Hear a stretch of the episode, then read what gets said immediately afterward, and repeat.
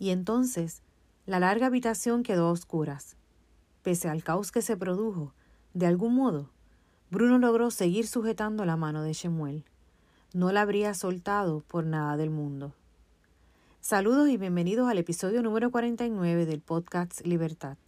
Hoy estaré comentando el libro El niño con el pijama de rayas de John Boyne. Comienzo con el poema Ansias de Beatriz Iriart, que nos recuerda las ansias de aquellos que sueñan con la libertad. Ansias. Te he soñado tanto en estos días de potaje y pan.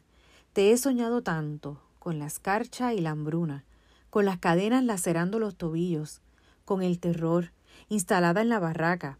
Te he soñado tanto. Libertad. Beatriz Iriarte. Una tarde, Bruno llegó de la escuela y se llevó una sorpresa al ver que María, la criada de la familia, que siempre andaba cabizbaja y no solía levantar la vista de la alfombra, estaba en su dormitorio sacando todas sus cosas del armario y metiéndolas en cuatro grandes cajas de madera, incluso las pertenencias que él había escondido en el fondo del mueble, que eran suyas y de nadie más. Así comienza la historia del niño con el pijama de rayas del escritor irlandés John Boyne. La novela se ha traducido a más de 40 idiomas y se ha vendido más de 5 millones de ejemplares. Además ha recibido varios premios y fue llevada al cine en el 2008. A través de una cerca se desarrolla una amistad entre dos niños, con un pasado diferente, un presente similar y un mismo futuro. Uno privado de su libertad, el otro prisionero de su libertad.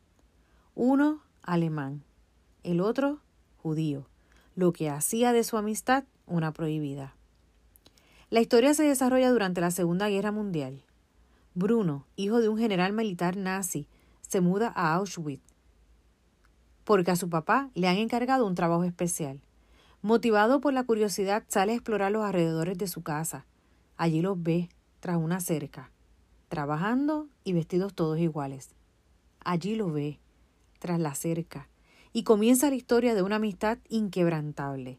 Una amistad que no conoce prejuicios, ni venganzas, ni mentiras, ni abusos.